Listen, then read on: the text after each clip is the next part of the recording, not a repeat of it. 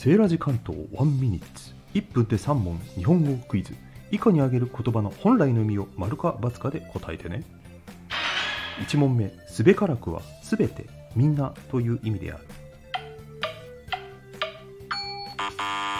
すべからくは本来当然ぜひともという意味です。2問目破天荒は誰しも成し得なかったことをするという意味である。豪快で大胆な様子を表すと使っているあなた。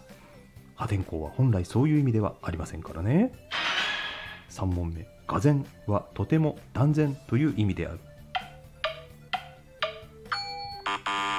がぜとは本来急に突然という意味です。全問正解できましたか？以上は国語に関する世論調査から引用しました。